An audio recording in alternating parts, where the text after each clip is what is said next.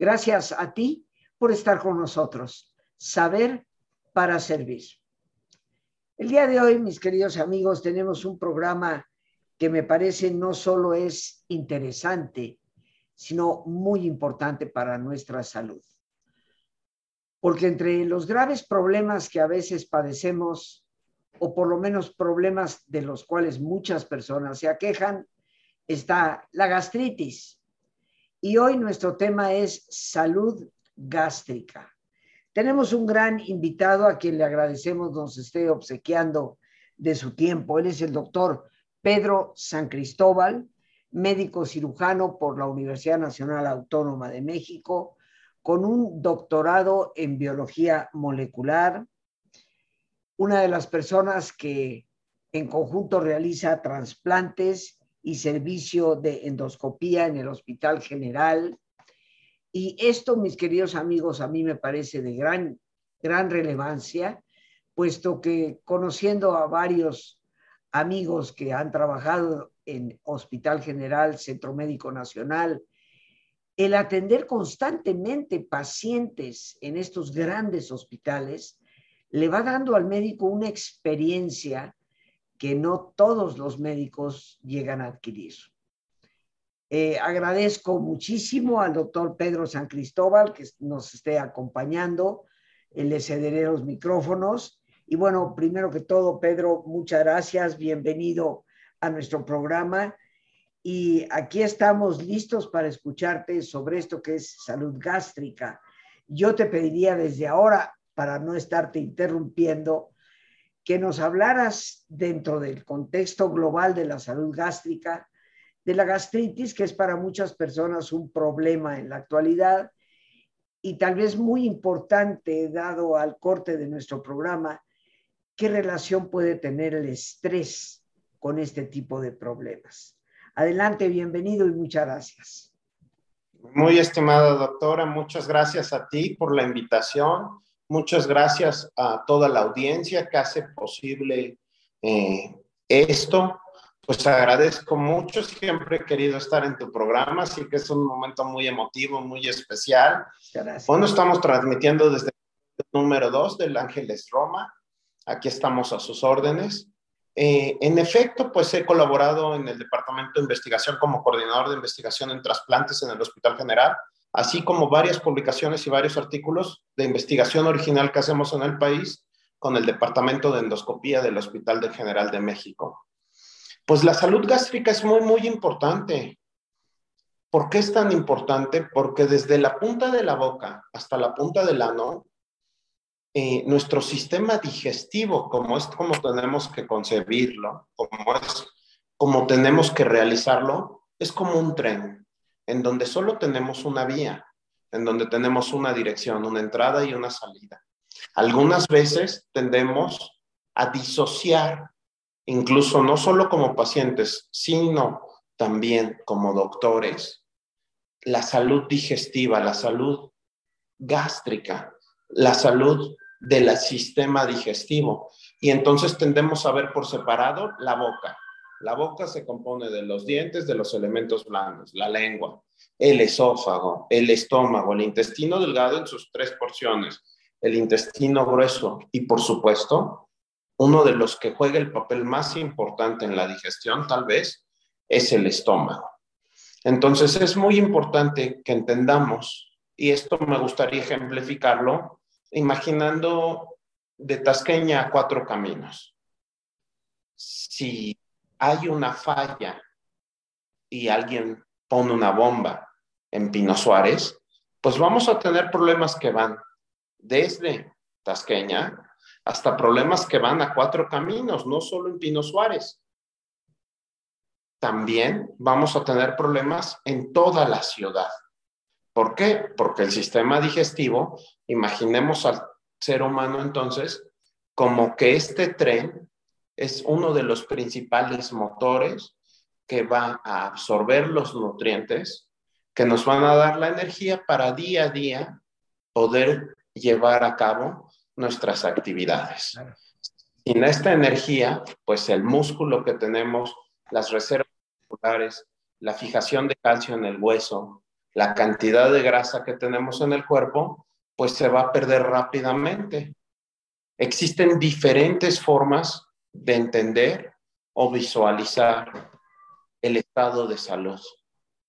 Pero yo siempre lo he dicho que es muy, muy importante, pues que una persona saludable es aquella que puede consumir prácticamente todos los alimentos, puede estar incorporado a una dieta normal dentro de la familia, la dieta familiar, y puede, así como tú lo hiciste en este momento, pese a estar a la presión que tal vez representa tener a todo tu enorme auditorio frente a ti, simplemente tomar un vaso de agua sin que esta agua, al caer al estómago, genere un problema, genere una mala sensación o cause dolor.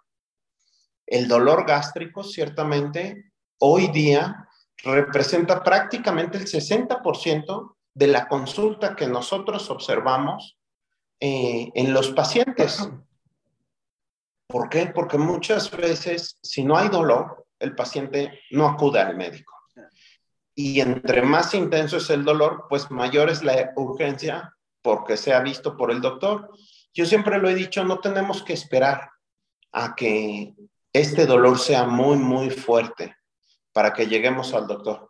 Y pues bueno, una de las palabras que me gustaría empezar dentro de este, este hermoso tren, pues que nos enfocáramos en el estómago.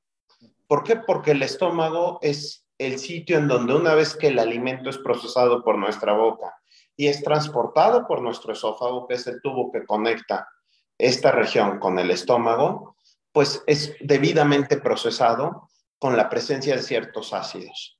A mí me gusta siempre explicarle a los pacientes, pues que el estómago no es como a veces lo imaginamos. Muchos pacientes tienden a imaginar el estómago como una especie de licuadora en donde cae el alimento y existen unas aspas que lo van a moler en presencia de cierto jugo, va a ser un licuado y va a continuar hacia el intestino. Y no es así. El estómago a mí me gusta más relacionarlo con una bolsa. Todas las mujeres conocen una bolsa. Supongo que todas tener alguna bolsa a la mano. Imaginemos que esa bolsa tiene varias capas. La capa más delgada de adentro, esa como especie de seda delgada, frágil, pues es la... Esa mucosa tiene una especie de protector para que las capas más internas de la bolsa la submucosa, que vendría siendo el algodoncito, el colchoncito que existe entre esa telita delgada y la piel, no se lastimen.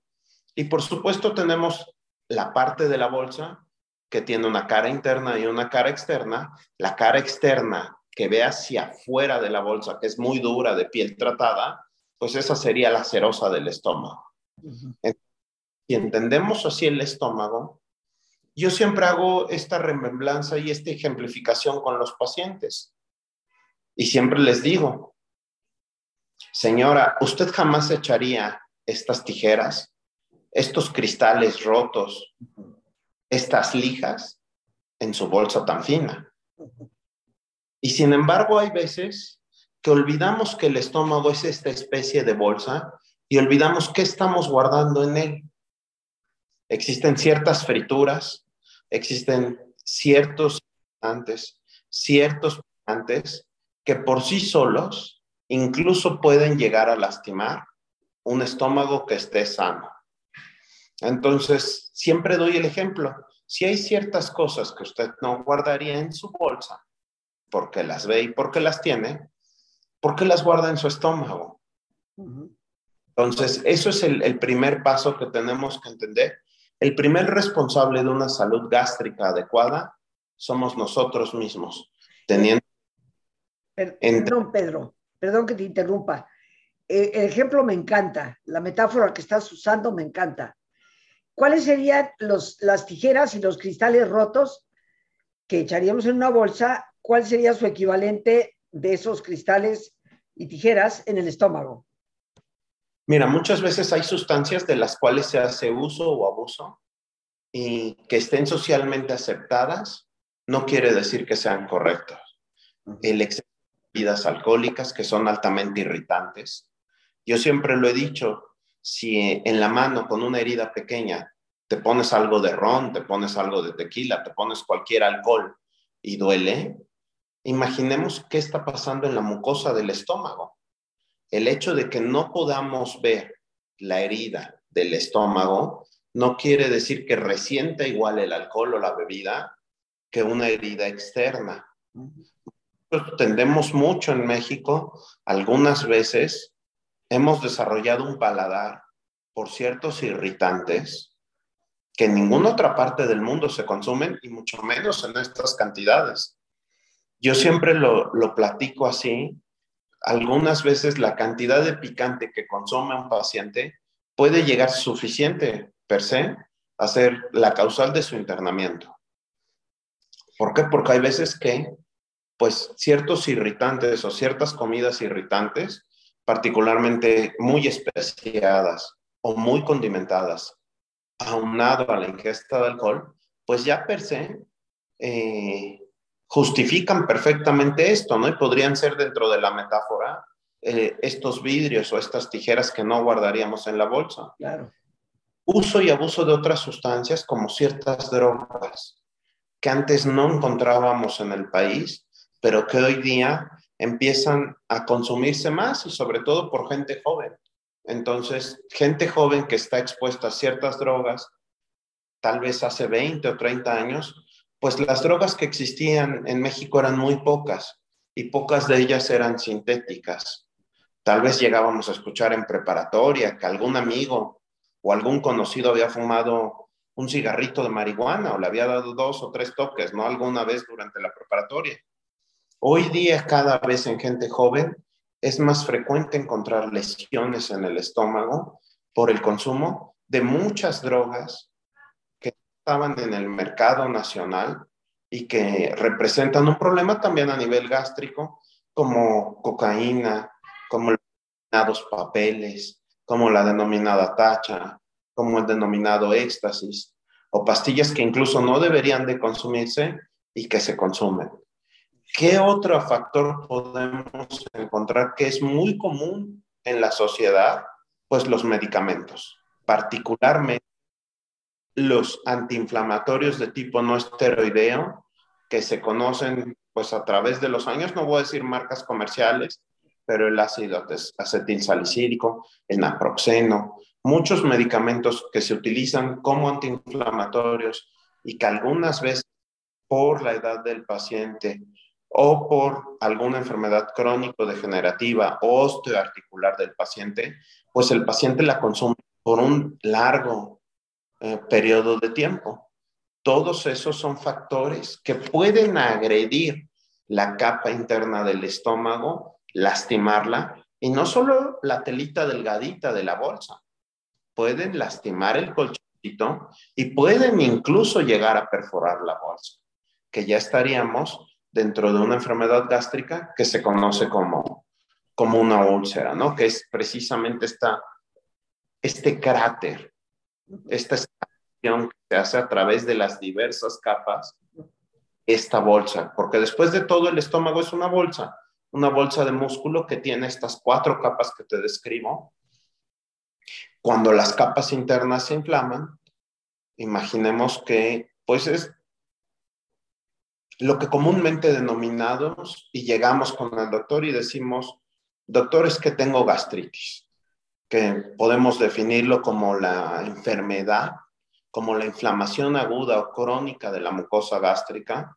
Eh, y si bien el diagnóstico preciso de qué tipo de gastritis es, cuál es su agente causal, eh, se hace a nivel histopatológico, tomando una biopsia por endoscopía y mandándola a un patólogo, dependiendo del, aspecto de la mucosa de esta capita, pues se ha, clasificado de, diversas formas, ¿no? Entonces, pero sí, es, es muy, muy común eh, y las gastritis pueden clasificarse desde gastritis agudas hasta gastritis crónicas, ¿no? Aquí vendría el ejemplo de qué tanto hemos lastimado ese epitelio y por cuánto tiempo. Hay veces que... No, Adelante. Este, no, nada más, perdón, es que me vino a la mente lo que seguramente algunas personas se preguntan.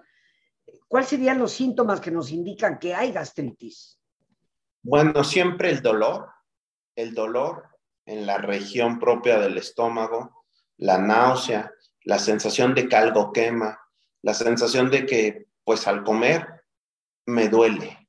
Como lo hicimos al principio de la entrevista, yo vi que tomaste el agua y si bien el estrés es una causa de gastritis, porque las, las gastritis tienen diversas, diversas causas, son muy, muy variadas, entre ellos malos hábitos alimentarios, el estrés, el abuso de consumo de antiinflamatorios no esteroideos, eh, eh, pues la dieta, todo eso juega un papel muy importante. Ve cómo tú tomaste el agua y no tuviste dolor. Entonces es muy probable que no tengas gastritis. Hay pacientes que su gastritis, si bien puede ser aguda, que lleve tres días de evolución, o que sea crónica, que lleve dos meses de evolución, llegan a consulta y te dicen, doctor, yo tomo un trago de agua y siento dolor, siento molestia, siento ganas, incluso náusea, siento ganas de devolver. Entonces, todo eso es muy, muy importante ver dentro de la historia clínica, dentro de las preguntas del paciente, porque puede ser desde un niño de 15 años que al momento de interrogarlo te diga, bueno, pues es que hoy es martes, el dolor me empezó el sábado y el viernes estuve con unos amigos tomando alcohol. Como por otro lado, puede ser un paciente que tal vez tenga un problema de rodilla esté en la séptima u octava década de la vida y lleve dos meses tomando algún medicamento antiinflamatorio, ¿no? El hecho de el tiempo de cronicidad no está directamente ligado a la gravedad de la lesión que se puede encontrar, porque tan grave puede ser la lesión que encuentras en el niño de 15 años que lleva tres días de evolución como en una persona de 70 años que lleva dos meses de evolución. Cada paciente, pues, es, eso es, es único. Cada paciente se comporta diferente frente al agente agresor que está causando el problema. También una causa importante de la gastritis. Y esto a veces tendemos a olvidarlo, eh, es el Helicobacter pylori que es una infección por una bacteria muy común en el país. ¿Y por qué digo que tendemos a olvidarlo? Porque a veces aprendemos mal medicina. ¿A qué me refiero con aprendemos mal medicina? Pues yo recuerdo que gran parte de los textos que leí durante la carrera son textos norteamericanos. Entonces, casi siempre son libros que vienen en inglés y que se refieren a ciertas bacterias como el Helicobacter pylori como una bacteria de origen tropical, endémica en regiones tropicales. Y tendemos a disociar en nuestro cerebro cuando estamos leyendo este texto, cuando a mí me dicen un país tropical, pues me imagino una hermosa isla, muy probablemente lejos de... con, con árbol, palmeras, con cocos, con playa. Y se nos olvida que cuando se refieren en estos textos a país tropical, pues están hablando de nosotros, porque estamos entre el Ecuador y el trópico. Entonces es muy, muy común que a veces olvidemos este agente causal de gastritis, que muchas veces puede ser hasta el causal del 70% de las gastritis crónicas en el país y que pues a veces lo pasamos por alto precisamente porque lo vemos como una infección lejana, como una bacteria lejana, como una bacteria de aquel país tropical. Entonces es importante también siempre recordar esto, ¿no? Recalcando con los síntomas para que, para que la audiencia los reconozca, para que la audiencia diga, a mí me suena esto, pues son muy variables, siempre depende mucho del tipo de gastritis. En algunas ocasiones incluso no se presentan síntomas a diario, Pueden ser síntomas leves que alternen durante la semana, que son pirosis, esta sensación de piros es fuego. Entonces, esta sensación de ardor, de que algo me está quemando. Dolor estomacal, generalmente el paciente refiere en la boca del estómago, algo de náusea, en algunos casos asociado a la ingesta de ciertos productos, sobre todo irritantes o grasas, náusea, o vómito. Eh, ciertas gastritis, pues cuando ya son muy, muy graves pueden dar otros problemas, pero para no espantar o no asustar a, a, los radioescuchas, prefiero no tocar estos temas como gastritis muy agresivas, erosivas, que pueden causar incluso sangrados. Claro. Este, vamos a tener que hacer nuestra interrupción para el ejercicio de relajación, pero eh, sí me gustaría que al regreso, eh, Pedro, nos pudieras compartir, porque cuando se habla de esta bacteria, ¿no? Que causa tanto problema, las personas siempre, ¿de dónde agarré yo esto, no? ¿Cómo fue que me llegó? Eh, o sea, me cayó por la chimenea, este, fue porque me abrazó alguien. Eh, vaya, hay todo tipo de especulaciones cuando no tenemos información certera y queremos aprovechar que tú estás. ¿Cómo es que podemos desarrollar estos problemas gástricos a consecuencia de la bacteria? Así Con gusto. Si te, parece, eh, si te parece, nos vamos al ejercicio de relajación. Regresando, eh, entramos en ese, en ese tema y, por supuesto, en qué medidas podemos tomar para conservar una buena salud gástrica. Así pues, queridos amigos, pues como es nuestra sana costumbre, les voy a pedir que nos pongamos cómodos y si te es posible hacer el alto completo, el alto total, que mejor que cerrar tus ojos. En una posición cómoda y con tus ojos cerrados, toma conciencia de tu respiración, del entrar y el salir del aire en tu cuerpo. E imagina cómo al inhalar, así como llevas oxígeno a todas tus células, inhalas también serenidad para tu mente. Al exhalar, así como tu cuerpo se libera de toxinas, Imagina cómo en ese aire que sale también te liberas de todas las presiones y todas las tensiones. Respira profundamente.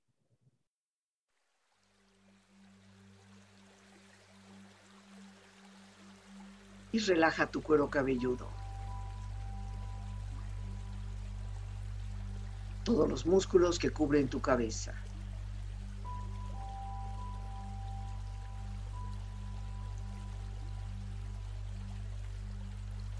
Relaja tu frente. Siente la piel, la vibración de la piel que cubre tu frente.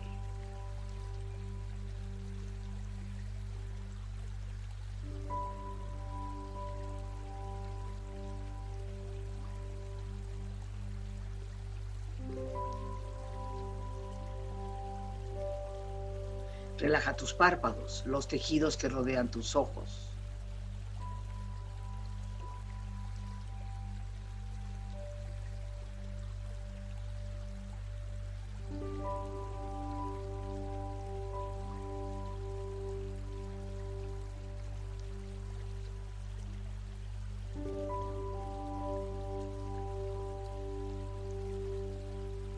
Tus mejillas, toda la piel, todos los músculos que cubren tu cara.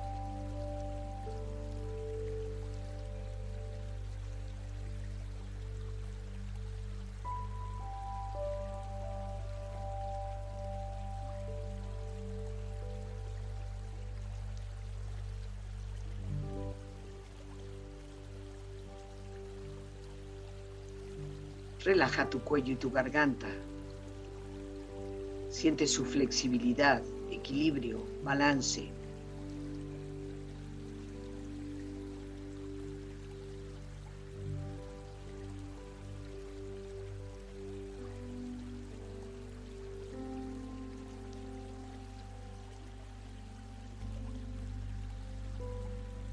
Relaja tus hombros, brazos y manos, así como tu espalda. Siente una agradable sensación que relaja todos los músculos en estas partes de tu cuerpo.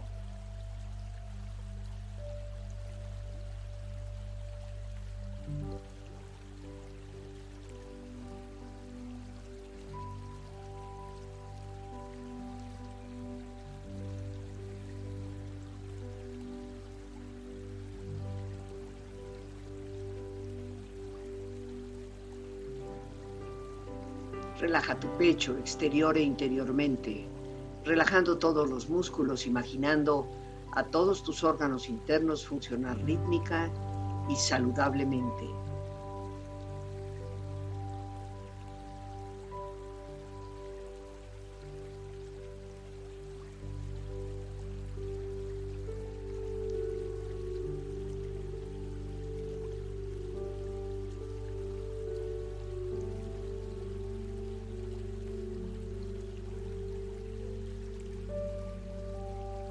Relaja tu abdomen, exterior e interiormente, relajando todos los músculos, imaginando a todos tus órganos internos funcionar rítmica y saludablemente.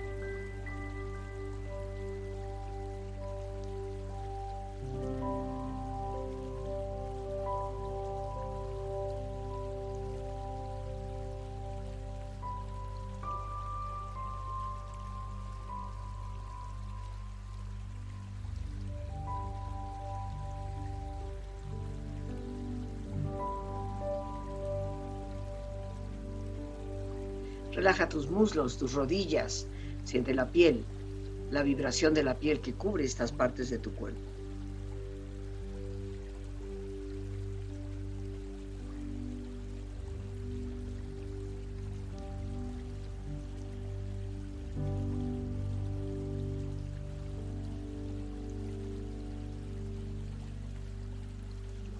Relaja tus pantorrillas y tus pies.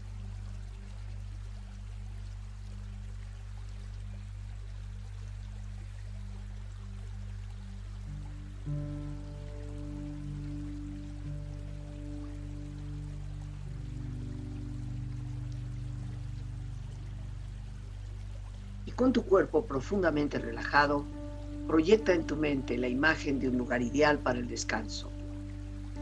Imagina los colores, los sonidos, los aromas. Es una escena de belleza y paz. Siente estar ahí.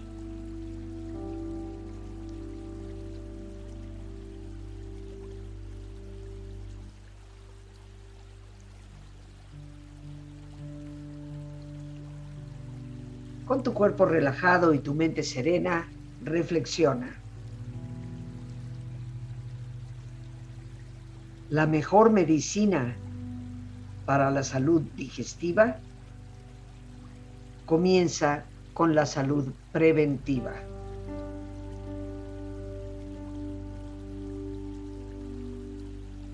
No hay mayor satisfacción que abundante comida y buena digestión.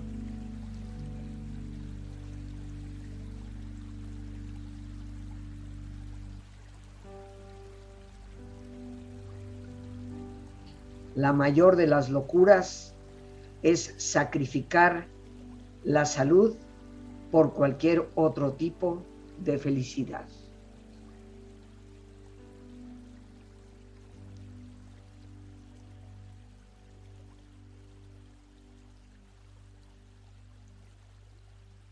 Respira profundamente. Relájate bien.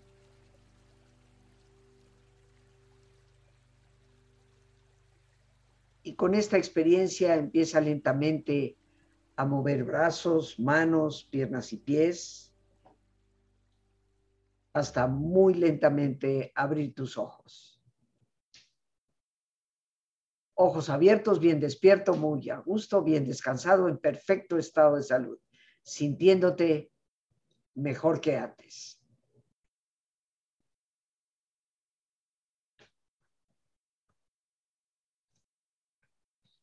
Bien amigos, pues ya estamos de regreso. Eh, regresamos con el doctor Pedro San Cristóbal que como hemos dicho es médico cirujano por la UNAM, con un doctorado en biología molecular, eh, una persona que trabaja en toda la investigación del área de trasplantes y en el servicio de endoscopía en el Hospital General. Y antes de continuar, retomando con la pregunta con que nos quedábamos, Pedro, de nuevo aquí estamos juntos. Eh, primero que todo, ¿cómo pueden las personas contactarte? Eh, danos tus datos, el teléfono por lo menos de la clínica, y así nuestra productora Lorena Sánchez lo puede poner al, al pie de la imagen y las personas pueden tomar nota para poder consultarte. Claro que sí. Pueden contactarme en la clínica directo, en punto médico, en el 3694 mil.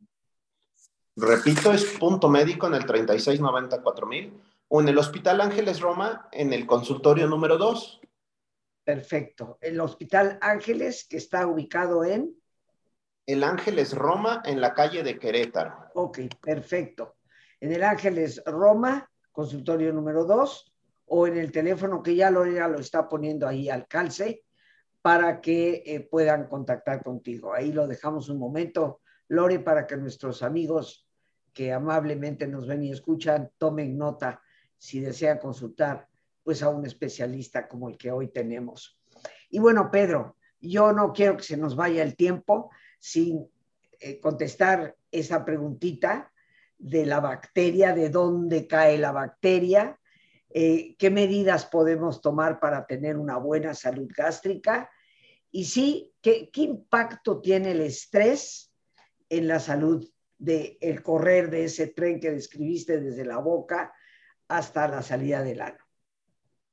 Mira, esa, esa pregunta me encanta, es muy, muy buena. Y ahorita que hacías el ejercicio de relajación, que es muy importante a veces hacer ese break, eh, a veces lo olvidamos, pero quien más terminales nerviosas tiene después del cerebro no es el ojo, no es el olfato, no es la lengua, tampoco es la piel.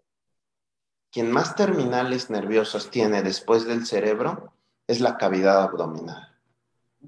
Entonces, la cavidad abdominal per se tiene entre 40.000 y 400.000 terminales nerviosas.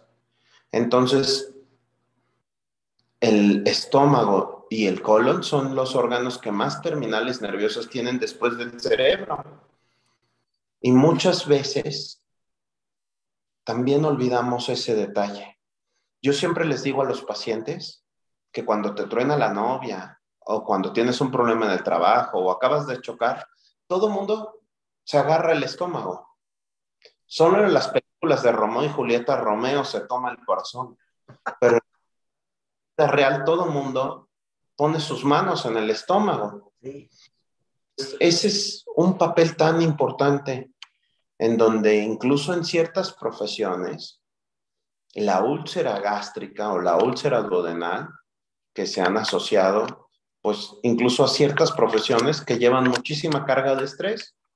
Entonces siempre es importante recordar esto, que factores, el ser humano es una especie de esfera en donde esta esfera tiene pues tres grandes globitos, que es una esfera psicológica, una biológica y una social. Entonces, si la esfera social y la psicológica están alteradas, pues sin duda vamos a romper el equilibrio con la esfera biológica. Y el estómago y el intestino son sin duda órganos blancos. Claro. Volviendo a lo de la bacteria, fíjate que es una, una historia muy, muy bonita, porque poco se sabía de la bacteria. En realidad, prácticamente todas las gastritis estaban asociadas únicamente a hábitos, únicamente a desvelos, únicamente a consumo de alimentos, únicamente a estrés. Y no fue hasta en los años, a finales de los 70, principios de los 80, que un grupo de australianos pues empezó a hacer unos estudios en donde ellos observaban que había una causante de las úlceras gástricas y que pues existía una sociedad entre esta bacteria y la causante de, de, la, de las úlceras, ¿no? Entonces, pues esto vino a desconcertar el mundo, ¿no? Vino a desconcertar lo que se entendía hasta el momento. Y estos dos personajes, Marshall y Warren, dos, dos profesores australianos, pues incluso hacen la observación que existen dos antibióticos que combinados matan a la bacteria y que entonces indirectamente el estómago se componía de esta úlcera gástrica que era causada por la bacteria. Imagínate que fue tal la observación en donde como médico te dicen es que ciertos antibióticos pueden causar gastritis o pueden causar una úlcera gástrica y que de pronto un grupo australiano de la nada diga, bueno, es que si damos estos dos antibióticos matamos esta bacteria y mejora la úlcera. Entonces era romper completamente el dogma y fue tan, tan fuerte el golpe que se dio en este descubrimiento eh, del Helicobacter pylori, que si bien la bacteria había sido descubierta prácticamente 100 años atrás por un grupo alemán en estómagos de caballo, nunca se habían hecho estudios o la sociedad entre la bacteria y el desarrollo de una enfermedad. Pero, al principio... Eh, eh, eh, o sea, ¿de dónde cae? O sea, sí, los países tropicales. Sabemos que los países tropicales es la gran parte del mundo, ¿no? Solamente los países muy nórdicos los podemos considerar no tropicales. Pero todo lo que es América Latina, todo lo que es África, inclusive parte sur de Europa, puede considerarse a veces semitropical. ¿no? ¿De dónde cae esta bacteria? ¿En dónde está? ¿Cómo es que llega al estómago del individuo? Bueno, la, bacteria existe una vía de infección, pero incluso eh, desde el punto de vista antropológico, se ha visto cómo la bacteria fue migrando con la especie humana y ha estado con nosotros desde siempre. La vía de infección, siempre la bacteria ha sido aislada en heces, en saliva, en placa dental de pacientes infectados lo cual siempre sugiere que la ruta oral, oral, oral, fecal, fecal, oral, pues como el principal, la principal vía de transmisión, ¿ok? Un dato muy, muy importante, se estima que prácticamente dos terceras partes de la población mundial, para que te imagines de qué números estamos hablando, se encuentra infectada por la bacteria, ¿ok? y la proporción de, infección, como tú lo dijiste, en países nórdicos, en Europa, en países tropicales, pues eh, varía, ¿no? Varía muchísimo esta, esta proporción de infección en el mundo de Occidente, Europa, América y Australia, que es un 5% de la población, ah, siendo muy, muy diferente a los países tropicales o también a los países en vías de desarrollo, ¿no? que es común ya incluso encontrar infección incluso, incluso en niños. En otros países como en Estados Unidos hay, hay ciertas comunidades, sobre todo Florida, que tal vez eh, personas de la edad avanzada, personas de más de 60 años, pues llegan a tener hasta 50%, llegan a estar positivos para la enfermedad. Entonces sí es muy, muy importante. Por eso siempre que damos el tratamiento, eh, las indicaciones higiénico-bucales también anexas al paciente, como dar el tratamiento también a la pareja del paciente, porque si no, si nada más damos el tratamiento al paciente y no a su pareja, pues puede que la pareja sea un reservorio claro. y que esté colonizada por la bacteria y por eso no tiene sintomatología y vuelva a regresar la bacteria al paciente. Claro. Entonces, ciertas como tirar el tal cada determinado número al paciente que está en tratamiento. Eh, son cosas muy, muy importantes. Nos quedan, nos quedan muchísimas preguntas, Pedro, pero ya no nos queda tiempo. Yo espero que en un futuro nos vuelvas a, visitar, porque desde mi perspectiva, pues hay situaciones gástricas, pero ya no en el estómago, en el colon, sabiendo que hoy en día los tumores y a veces cancerosos en el colon, eh, empiezan a cobrar una importancia muy grande en nuestro país. Así que espero que nos vuelvas a visitar, Pedro, por favor. Te agradezco muchísimo la invitación. Sabes que siempre tienen las puertas abiertas aquí. Estamos transmitiendo desde, incluso desde el propio consultorio número 2 del Ángeles Roma. Y quedo a tus órdenes con todo. Muchísimas, muchísimas gracias al doctor Pedro San Cristóbal, especialista en este tema de la salud gástrica. Muchas gracias por haber estado aquí. Y gracias. perdón. Un abrazo a ti y a toda tu audiencia. Igualmente para ti, Pedro. Y bueno, amigos, como siempre, las gracias a Dios por este espacio que nos permite compartir a nuestro gran invitado, doctor Pedro San Cristóbal. Gracias, por supuesto, a nuestra productora, Lorena Sánchez, y a ti. A ti, el más importante de todos, una vez más, gracias, muchísimas gracias por tu paciencia al escucharme, por ayudarme siempre a crecer contigo. Que Dios te bendiga.